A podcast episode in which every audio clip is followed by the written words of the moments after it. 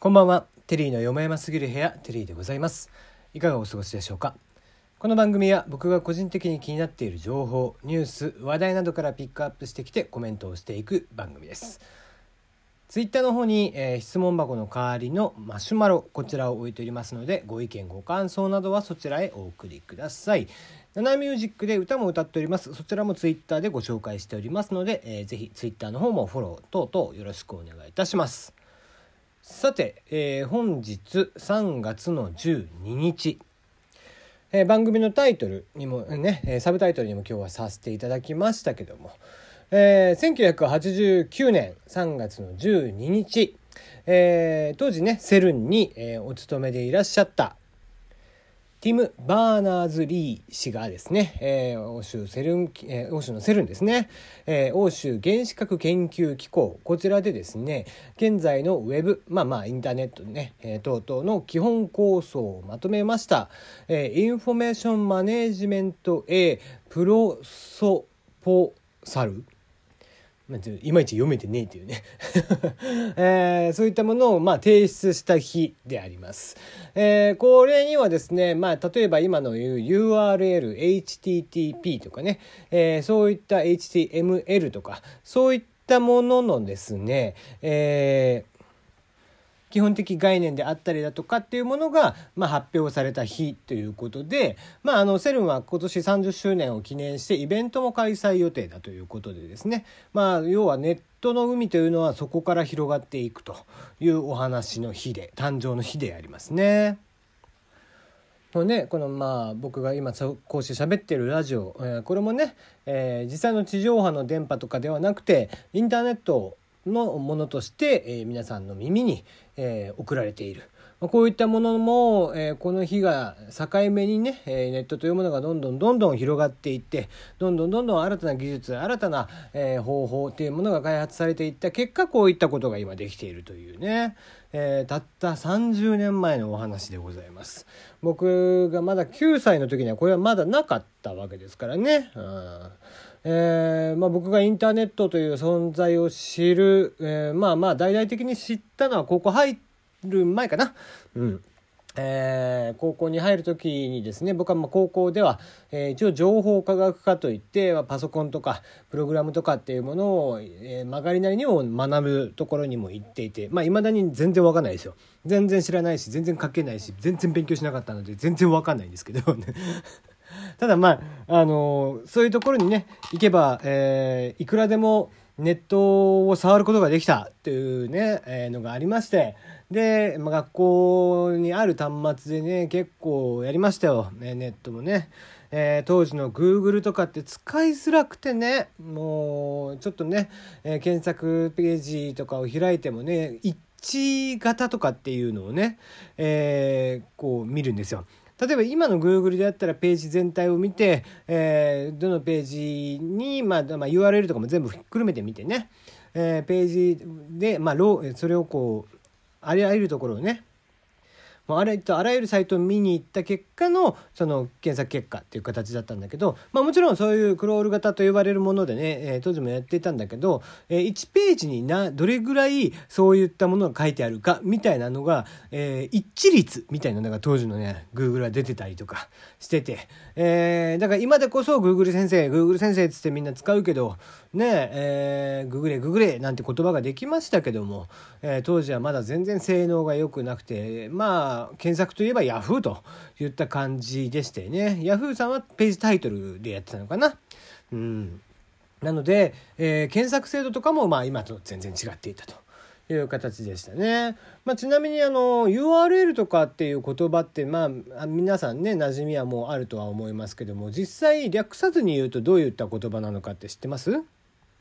？URL はですね Uniform Resource Identifier っていうのとあと HTML はあ HTTP か。HTTP は Hypertext Transfer Protocol とかですね。そういった、え言葉の略だったりとかするんです。一応だから略語なんですよね。HTML もしっかりでですね、えー、今となってはもう当たり前のようにもう名詞としてね存在をしている HTML とかそういった言葉というのも、えー、この、えー、30年前のこの日に発表がされたということで、えー、その日から世界はこうインターネットというものを知ることになったんですね。うん。えーまあ、何がすごいってですね一番すごいなと僕は思うのはこのワールドワイドウェブというもの WWW という概念がですね、えー、発表されたのが1989年、えー、その日にですねその2ヶ月後ぐらいかな。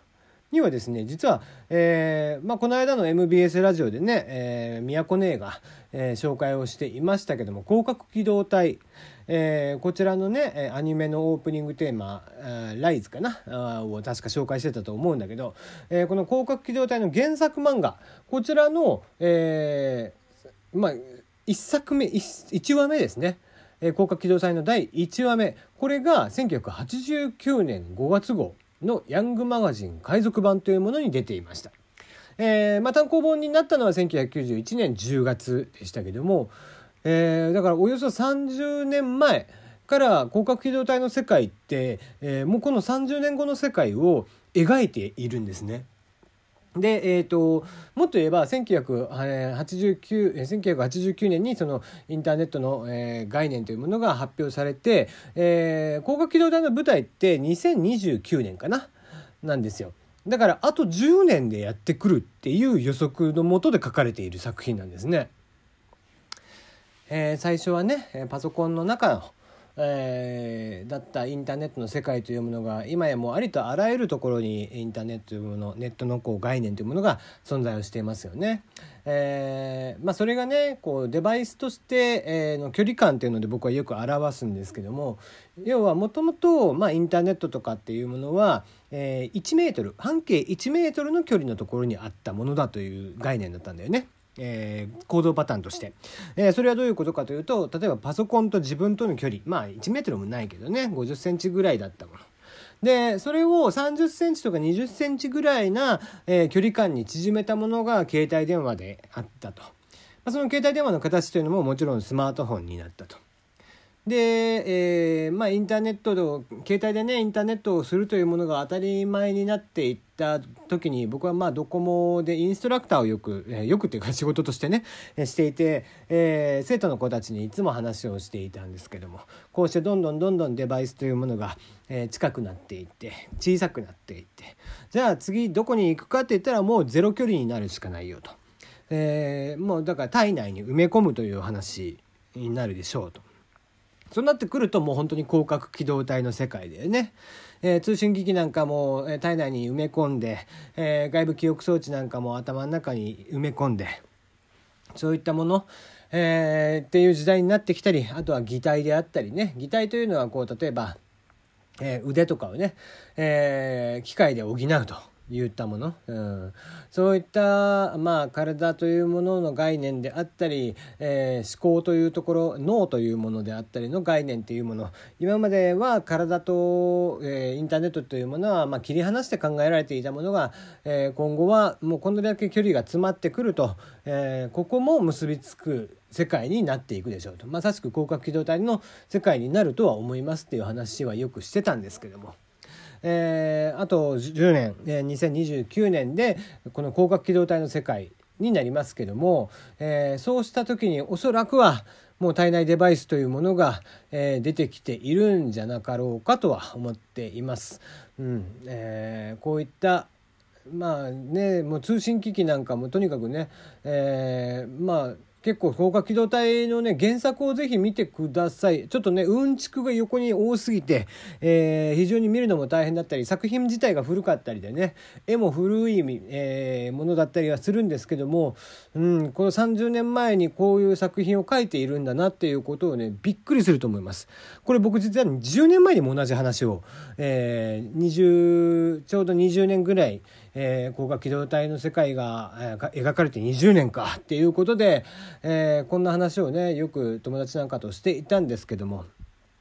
えー、このワールドワイドウェブ、えー、WWW という概念が、えー、生まれて30年えー、ここから10年広角機動隊の世界に、えー、時代が追いついてし、えー、追いついた時に一体どういうことになっているのかもしかするとこの広角機動隊を超えて、えー、もっと凄まじい、えー、ありとあらゆるところにインターネットそして、えー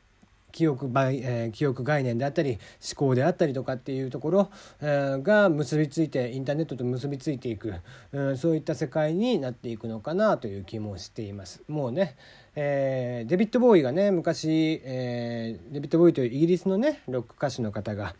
えー、まあアナウンサーさんからいろいろねインタビューを受けていたんですよ。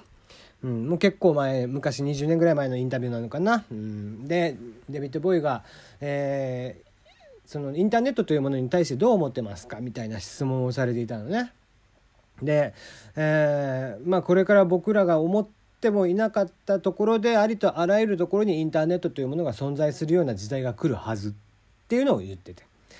まあ、まさしくその通りでね。えー、当時はまだまだインターネットというものはただのツール、えー、便利なものとして扱われていました。